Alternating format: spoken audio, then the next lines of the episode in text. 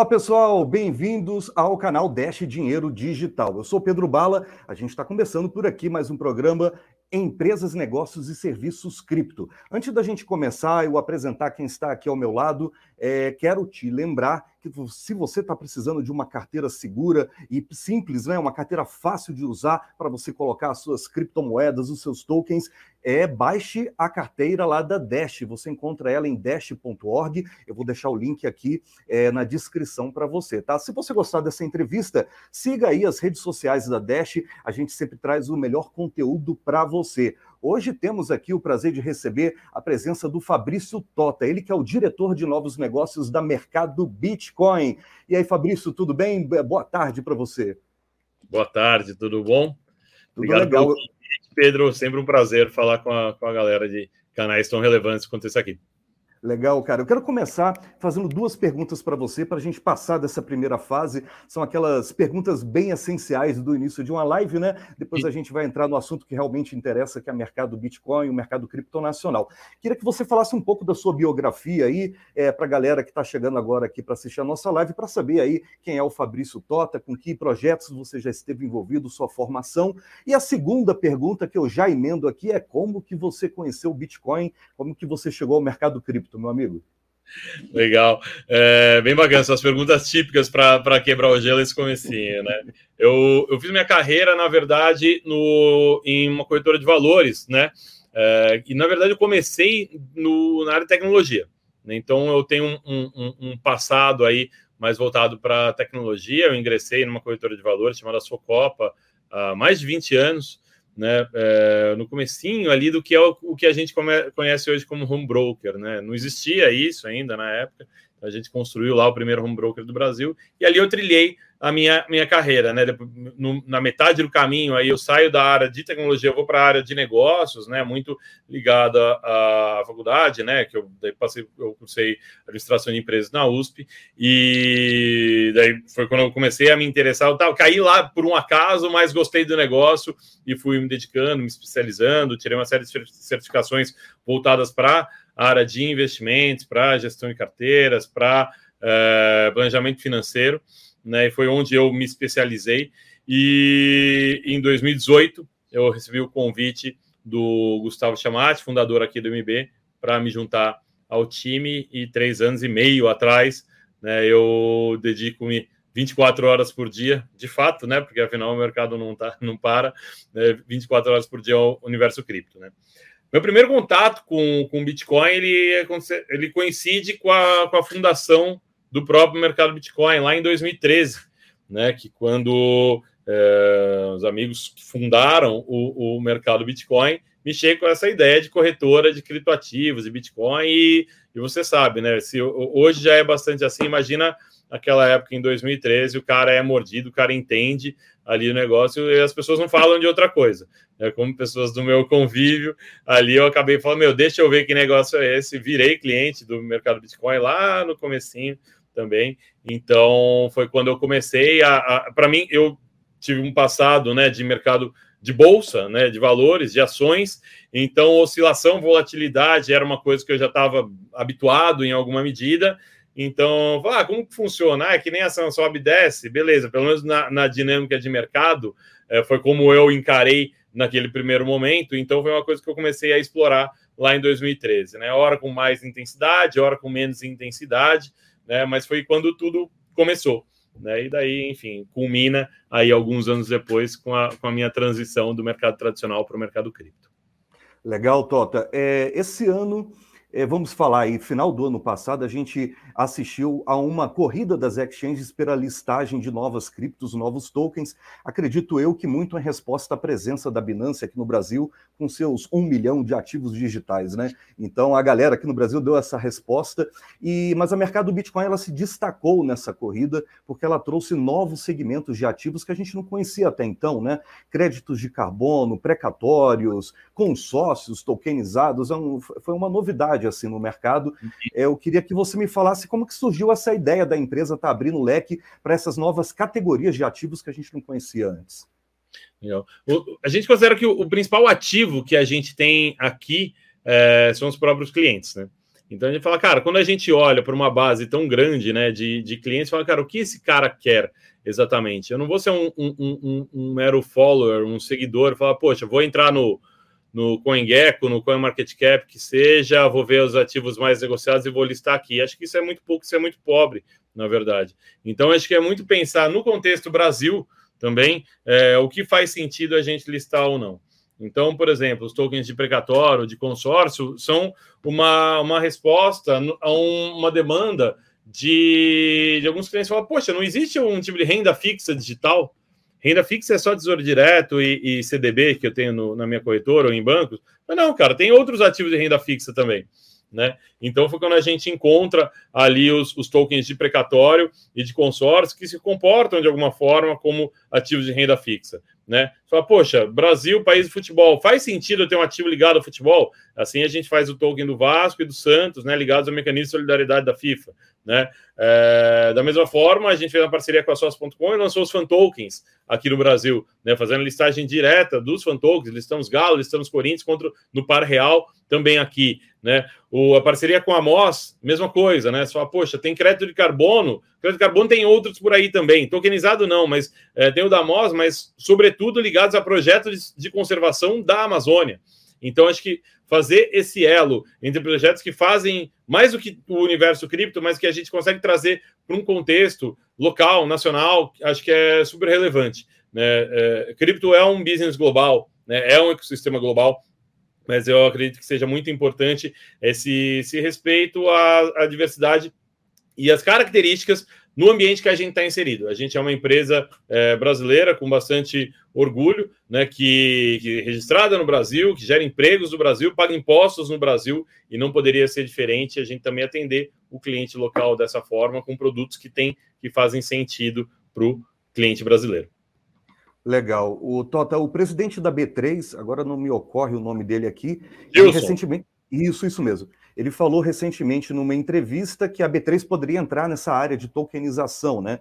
A gente sabe que o Hold, que controla o mercado Bitcoin, já tem aí alguns braços nessa área. Como é que você vê a chegada desse concorrente, que ele é muito forte no mercado tradicional, esse nome, mas no mercado cripto é só um novato, né? Como é que você vê a chegada dele nessa história aí da tokenização? Eu vejo com muita atenção e até alguma curiosidade, né? Tipo, é, é um, um, player que, que, poxa, até pouco tempo atrás não, não, não via é, é, com bons olhos de alguma forma, né? Ou que é, teceu até algumas críticas, né? Do, no, com relação à regulação, meio terra de ninguém e tal. Poxa, é, é, mostra um, um, um, pouco, algum desconhecimento até de como realmente funciona esse universo, né? Ver como um, uma subseção de algo mais amplo, né? O quanto a, a B3 realmente se interessa por isso? Será que ela quer tá, tá, tá nisso pelo hype, ver um espaço a ser ocupado, ou realmente é algo que estrategicamente faz sentido para ela? Né? Acho que o, quando você fala de tokenização, esse universo cripto, isso acho que vai muito além do que quebra toda uma proposta de valor, né? Traz toda uma proposta de valor diferente da proposta de valor de uma bolsa centralizada como a B3, né? Quando você fala, cara, que numa estrutura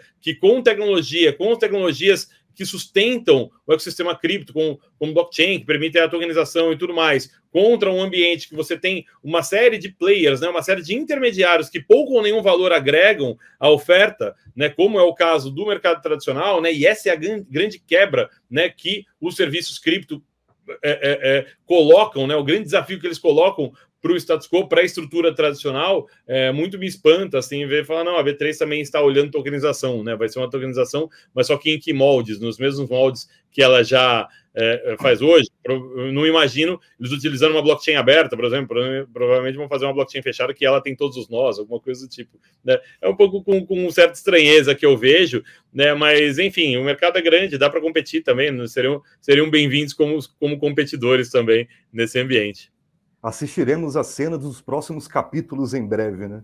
Hoje a gente, hoje a gente vive essa revolução dos NFTs, né? É, esse assunto aí simplesmente tomou aí todo o mercado.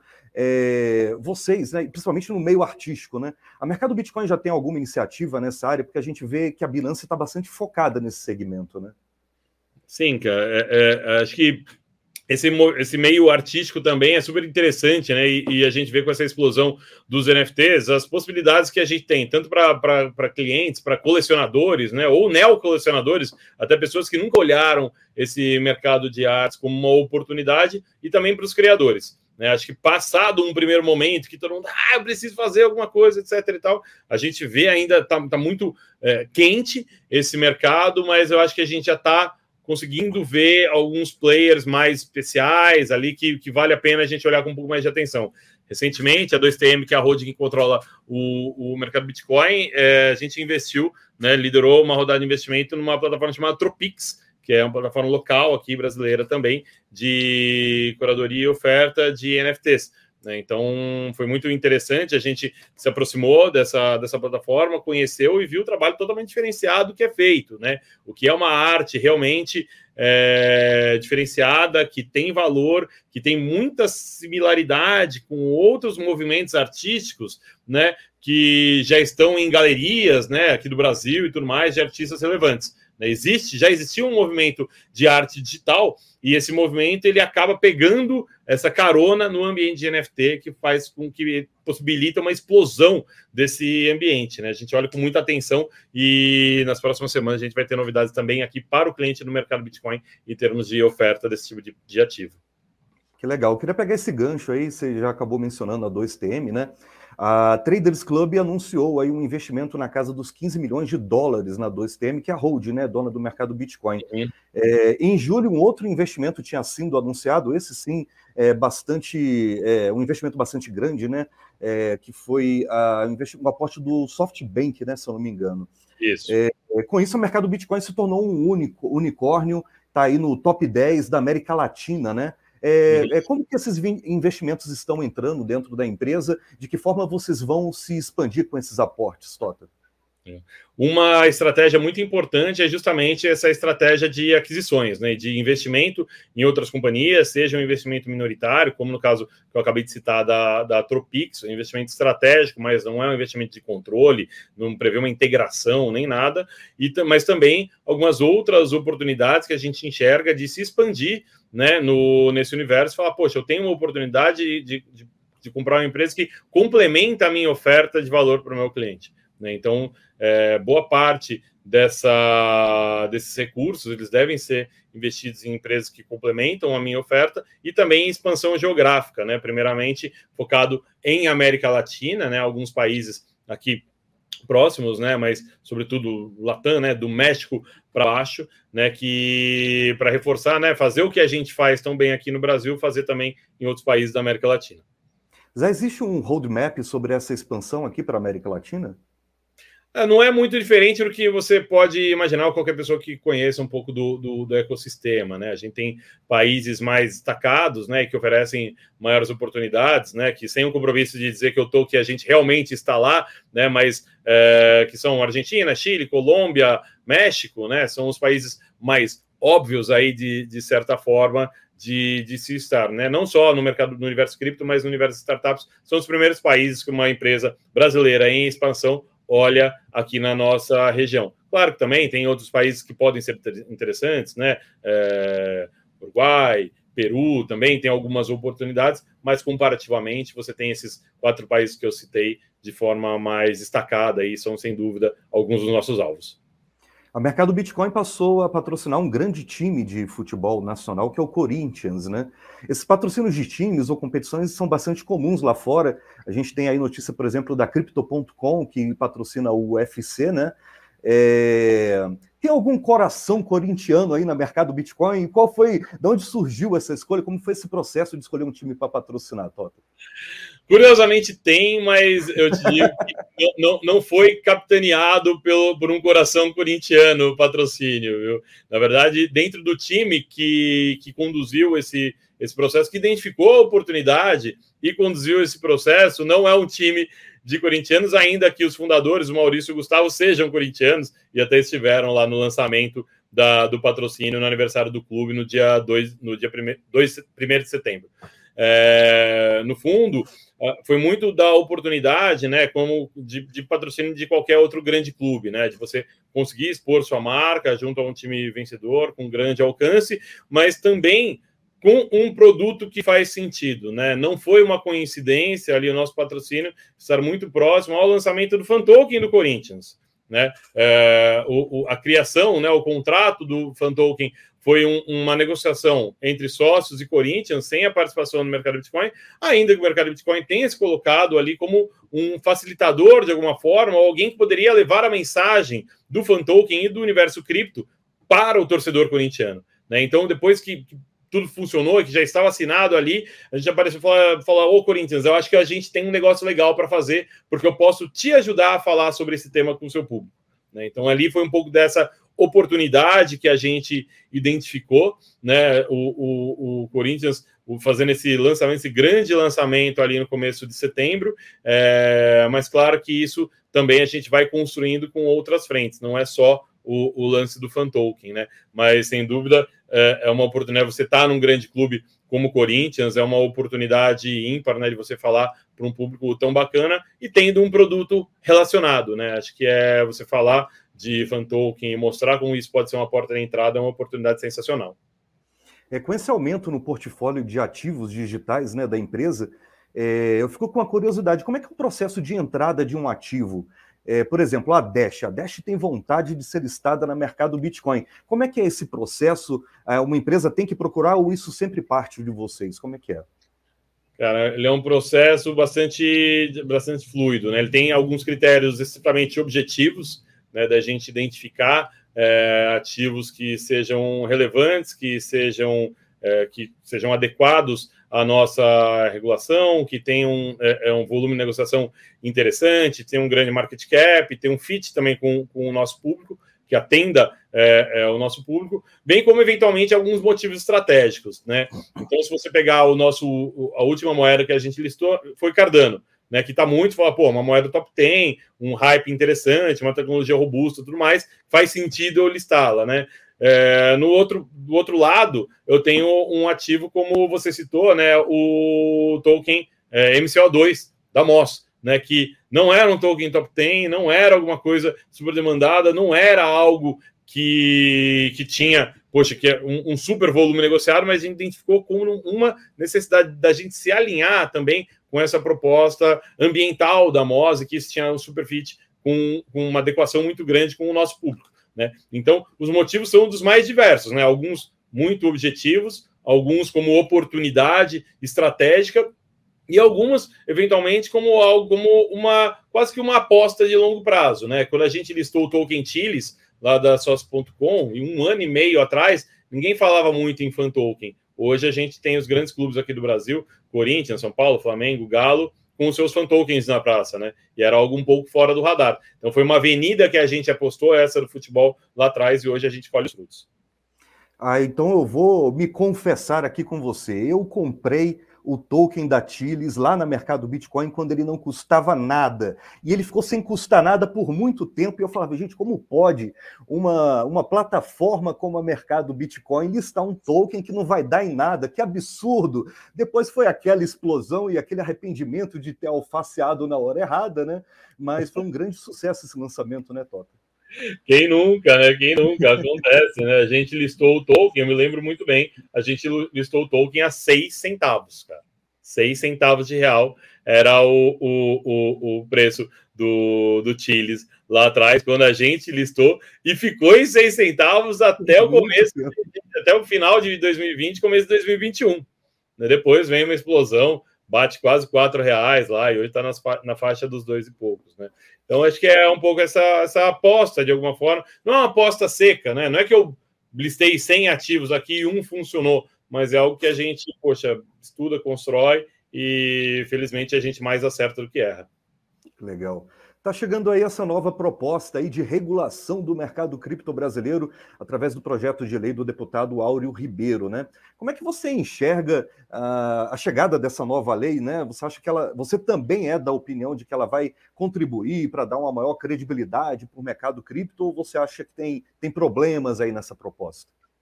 A regulação só chega quando o, o mercado é suficientemente relevante e necessita de algum tipo de ordenamento.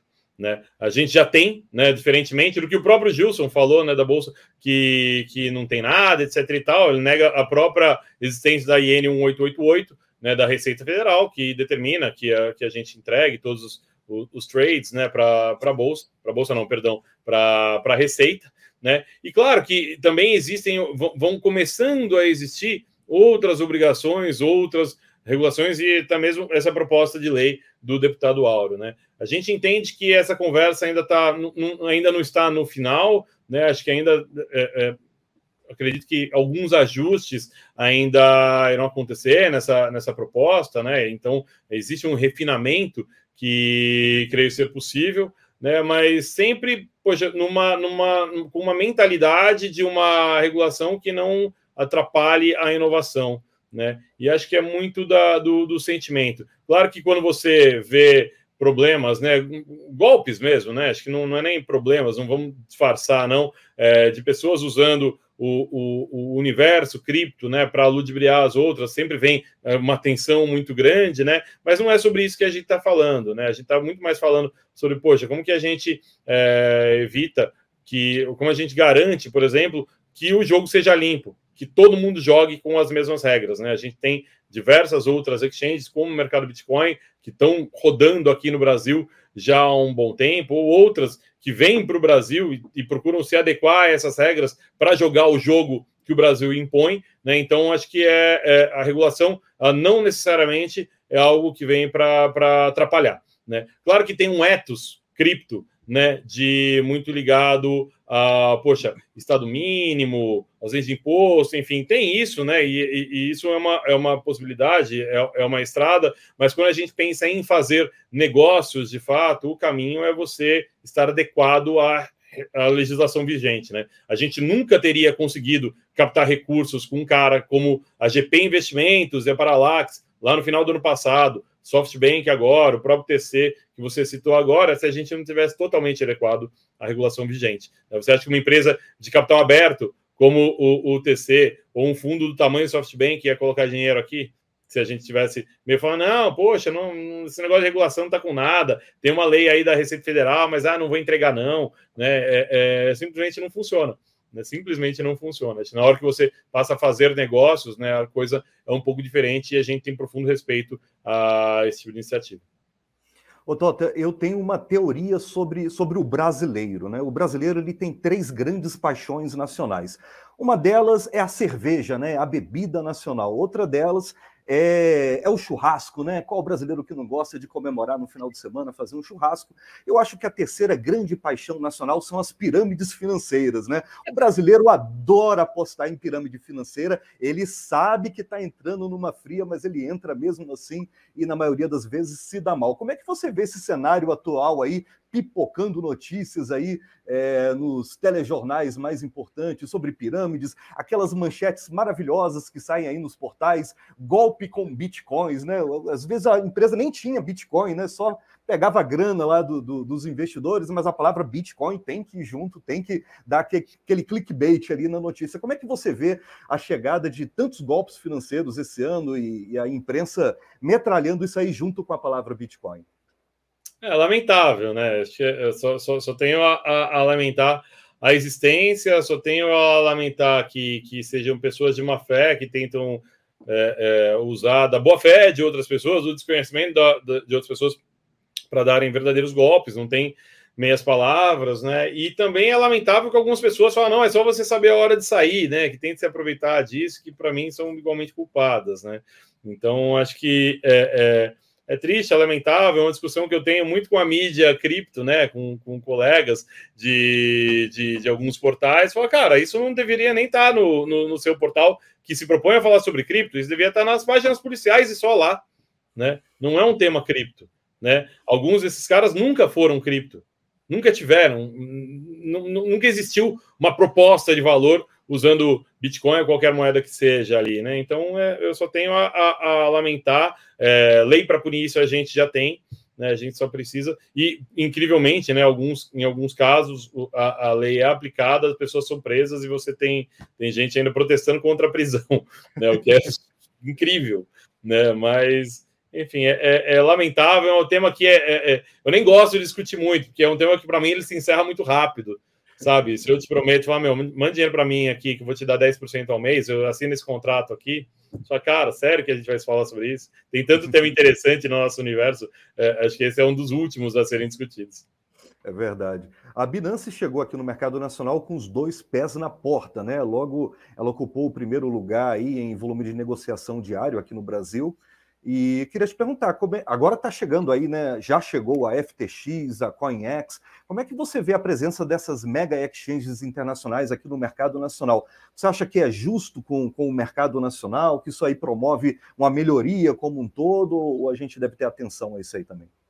Jogando com as regras do jogo que, que existem, aqui não é terra de ninguém, né? É, são super bem-vindas, mas não é o caso né, específico de, de algumas das que você citou. Né? Por exemplo, a, a, a, a Binance, eu não sei se ela chegou no Brasil, né? Porque quando você pergunta, pô, onde você está? Ela fala, não, eu sou global. Só não, mas você chegou no Brasil. Fala, não, mas eu não estou, não tenho nenhum representante aí, não tenho CNPJ, e quando alguém tem algum tipo de problema, não consegue nem. A justiça não sabe nem quem oficiar né? Então, e por outro lado, nos Estados Unidos, ela se. Não, nos Estados Unidos, acho que o, o peso ali da, da justiça é um pouco maior, e aí é diferente, né? Ela cria a Binance US, né? E anda na linha direitinho, né? Eu acho é, é, é, é também lamentável, né, que em alguns países a Binance se adeque, e aqui no Brasil, por exemplo, ela sofreu, tomou um stop order, né, uma ordem de, de interrupção de oferta de futuros, por exemplo, ela tomou isso no ano passado, ela só resolveu fazer alguma coisa nesse ano,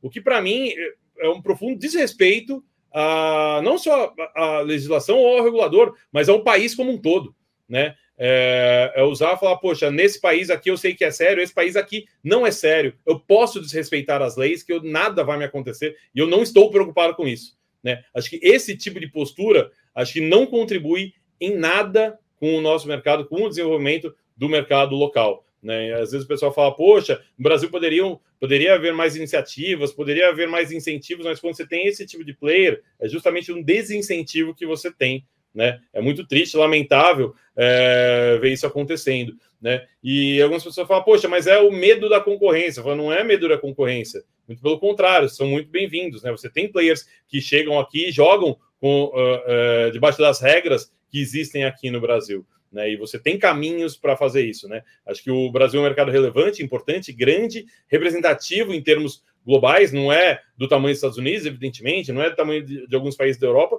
mas é muito fértil.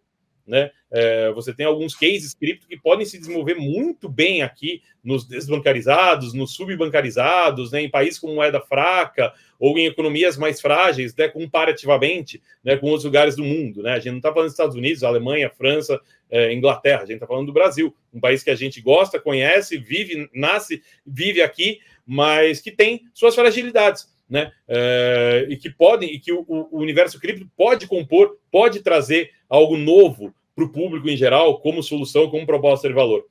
Quando você tem players que só querem se aproveitar de um, de um eventual vácuo aí ou fazer a chamada arbitragem regulatória, eu não penso que seja algo justo e interessante, não. Por mais que, que consiga desenvolver tenha, e tenha lá seus produtos, é, não é uma competição que eu acho é, que eu creio que seja é, é, justa. Né? Acho que vamos jogar com as regras existentes, não de qualquer jeito, não desrespeitando todo o, um, um, país, e no final das contas, quando você desrespeita as regras de um país, você desrespeita o povo desse país. Isso é muito, é, é, acho bastante lamentável. É, uma notícia que me chamou a atenção, acho que saiu ontem aí nos portais cripto, foi falando que a, a Mercado Bitcoin fez uma postagem nas redes sociais falando sobre shitcoins. Aí alguns projetos foram lá reclamar que a Mercado Bitcoin estava falando mal é, de algumas moedas e tal.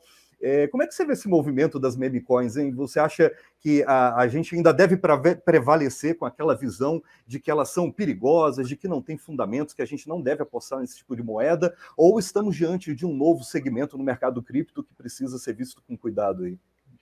Eu acredito que a gente mudou bastante a nossa cabeça recentemente quanto a isso. Né? É evidente que o post ele não foi é, é, é, é, uma, uma crítica direta, mas mais um chamado ali para discussão, para o debate. E nisso ele foi super bem sucedido.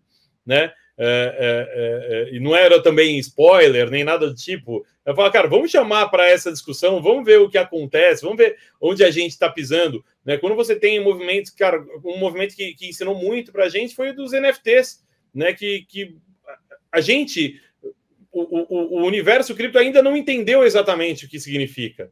Né? O que significa cada uma daquelas figuras, né? Uh, uh, muito muitas delas é, é, é, geradas automaticamente ali, né, nos diversos projetos de NFT, que as pessoas querem ter, querem colecionar, tem valor, às vezes valores astronômicos, e nem todo mundo entendeu exatamente. Né? Você fala, poxa, isso tem valor ou não tem valor? Então, qual, o que é valor? Vem uma, uma, uma discussão super filosófica aí é, a reboque, e que se relaciona de alguma forma com as meme coins. Né? É claro que a gente tem que tomar muito cuidado com algumas questões que são é, é, golpes ou tentativas de, de, golpe bastante, vou dizer bastante claras, mas é, é, bastante relevantes. Né? Por exemplo, o caso recente que a gente teve da moeda supostamente ligada àquela série Round Six, né? o, o Squid Game, né? que era um golpe. Né? Eles falam, pô, era um meme coin, falando, cara, não deu nem tempo da brincadeira acontecer, né? Foi Batatinha 1, 2, 3 matou todo mundo ali já, né? Sobrou vivo só, sobraram vivos só os donos do projeto ali que levaram uma bela grana para casa, né? Então, é claro que a gente tem que tomar cuidado e ver, poxa, o, o que está diante de nós, né? E acho que o nosso papel como bolsa, né, como exchange, também eventualmente na listagem de um ativo como esse é alertar para os riscos, né? Sobre Bitcoin, eu falo com tranquilidade, eu recomendo. Nas lives eu falo, cara, poxa, se você não está, esteja. Se você não tem nada, tenha. Se você quiser que eu te recomende um percentual para você ter da sua carteira, eu falo. Né? Se dentro desse percentual, como você distribui entre diversas moedas, eu também falo. Com muita tranquilidade. Mas se você falar, poxa, Tota, me fala aqui quanto que eu coloco do meu patrimônio em Dogecoin, em Shiba. Shiba. Cara, eu não vejo nenhum grande problema em você operar esses ativos, mas são ativos que definitivamente eu não recomendaria você colocar na sua carteira por um longo prazo, né? E tudo bem você querer operar isso. Então, acho que assim, a gente está mudando um pouco a nossa cabeça, assim, aos poucos com isso, um respeito muito grande às comunidades também, que eventualmente se formam em torno disso. Né? Ô, Tota, é... mas nem a, nem a Baby Poodle, hoje foi lançada a Baby Poodle, eu achei maravilhoso. o pessoal é bastante criativo, né? E traz bastante seguidores, o que é alucinante, né? O pessoal sempre pergunta para o pessoal que faz as lives aqui, o Morning Call, fala, e aí, o que, que tá rolando? Fala, pô, foi Louvre, ah, agora é Baby Poodle, ah, Baby Dodge, e por aí vai, né? Impressionante. É, outro, outro grande segmento que se abriu esse ano, que é uma verdadeira explosão, são os blockchain games, né? É, a gente já está vendo até vários projetos nacionais nascendo aí que vão colocar as cartas na mesa aí até o final do ano, no ano que vem. É, já teve um aí da rede Cardano que já vendeu todos os seus tokens na sua pré-venda. Como é que você vê esse mercado e, e a mercado Bitcoin pretende participar de alguma maneira disso? Essa foi mais uma que a gente acertou lá atrás, né? A gente listou é, o Token Docs Infinity, né? O AXS em maio desse ano, né? Então deu tempo. Quem queria entrar e entrou lá no comecinho conseguiu é, pegar um preço bem baixo, né? Sei lá, tava 2 dólares na época, alguma coisa assim. E você fala, poxa vida, né? É, é, era uma aposta também, né? Você fala, cara, vai funcionar isso aqui? Será que é viável? Será que faz sentido? O jogo realmente é bom? Mas foi uma nova. Fala, cara, aconteceu esse mercado, né? E depois você trouxe muita gente e fala, cara, vamos tentar desenvolver alguma coisa utilizando essa tecnologia, né? Dos blockchain games. É, eu acho que é e, e, daí hoje tem um grande frisson em torno disso, né? Tanto que você vê alguns games vendendo esgotando, né? Os sonhos de governança por aí, ou, ou, ou na, na pré-venda, né? Então a gente não sabe quem vai suceder realmente. Né, nesse mercado, mas é outra linha que a gente está olhando com muita atenção que a gente acredita que vai dominar também o ecossistema nos próximos dois anos. Né, é o que a gente olha com muita atenção, olhando para qual vai ser a próxima grande bola da vez, né? Sem a pretensão de acertar para a posição própria, mas muito de permitir a exposição quando isso fizer sentido para o nosso cliente. Ô, Toto, eu gosto de terminar minhas entrevistas, minhas lives, fazendo a seguinte pergunta: Qual foi a maior besteira que você já fez no criptomercado? Porque as pessoas pensam que os players aí do mercado, as pessoas importantes do mercado, também não fazem besteira, também não dão alfaceada, também não cometem erros, né? Fala pra gente de algum mega erro que você já cometeu aí que te fez perder bastante grana. Cara, é difícil, hein? Só pode um. pode mencionar mais. São oito anos, né? Então, é, é, é, claro que a gente vai. Você começa lá, a gente não sabe nem como funciona muito bem, né? Então, uh, alguns alguns erros. Acho que o, o principal erro foi é, foram todas as vezes que eu vendi Bitcoin na minha vida. Né? Então eu vejo as minhas primeiras operações aqui no próprio mercado Bitcoin e, lamentavelmente, eu tenho acesso fácil a essas informações. Para sua tristeza. Então eu consigo ver, né? Para me martirizar todo dia quando eu acordo, que eu fazia trades de 10 em 10, de 20 em 20, de 30 em 30 Bitcoins com, muito, com relativo pouco dinheiro lá em 2013, comprava, vendia, comprava, rodava, ah, cansei, não vai subir essa porcaria, vendia, né? Quando o Bitcoin estava, sei lá, 300 reais, alguma coisa assim. Né? Então, todas as vezes que eu fiz uma venda, eu me arrependo e era um dinheiro que se eu tivesse comprado e rodado, não teria me feito falta naquela época, né? Então, esse é um, um meu grande arrependimento, né, cara? E acho que um, um outro arrependimento Hoje eu não sei, acho que esse é, é, o, é, o, grande arrependimento mesmo, viu? Acho que o. o, o Já caiu em pirâmide alguma vez? Aquela piramidezinha gostosa no final de semana? Pirâmide não... nunca, felizmente nunca, e não foi por falta de convite, né? principalmente dos players locais, e até mesmo quando já dentro do mercado Bitcoin para eventuais relacionamentos mais próximos com algumas iniciativas que a gente olha, a gente fica treinado. Né? Eu brinco que a gente eu, eu comecei aqui no mercado Bitcoin no, no OTC, na mesa de, de grandes clientes, né? Então, você vai. É, é, que nem um. Eu brinco que a gente foi se treinando aos poucos e criando alguns processos. Você fica que nem um, um, um, policial muito experiente, né? Que ele olha, ele não sabe dizer como, mas ele vê uma cena e ele vê que tem alguma coisa errada ali. Ele não sabe explicar por quê, mas ele sabe.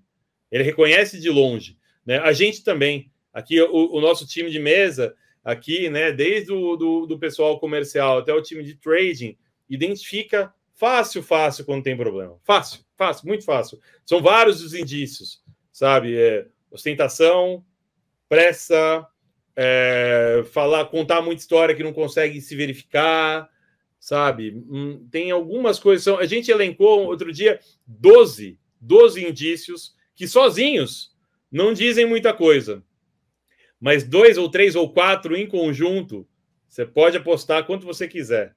Não é bom. É bobagem. Frequentemente é pirâmide, né? Outras são outros tipos de golpe, mas a gente fica treinadinho, cara. Não é, não é fácil não, viu, cara? Mas é, é, é. eu colocaria todas as vezes que eu vendi Bitcoin, viu? E, e, e não ter comprado Ether lá no começo também. Muito triste. Meu amigo, eu queria agradecer aí a sua entrevista aqui para mim, aqui nessa live da Dash. Foi um papo super legal, espero que seja o primeiro de outros aí no futuro. Queria que você deixasse as suas considerações finais para quem está nos assistindo agora. Pedro, eu agradeço pelo convite, um prazer falar. Esses papos mais contraídos são sempre gostosos, bacana. É, poxa, minhas considerações finais é que pô, quem está dentro, e acho que é, que é boa parte do, do público que vai estar tá, tá assistindo, que, poxa, que seja trabalhando na indústria, ou como cliente, ou como entusiasta, que continue, que persiga, que faça valer. Acho que é um, um, uma indústria, um segmento que vai explodir, vai crescer muito no futuro. Acho que todo mundo que está vendo aqui já acredita nisso, mas acredite de forma convicta. Né? Eu.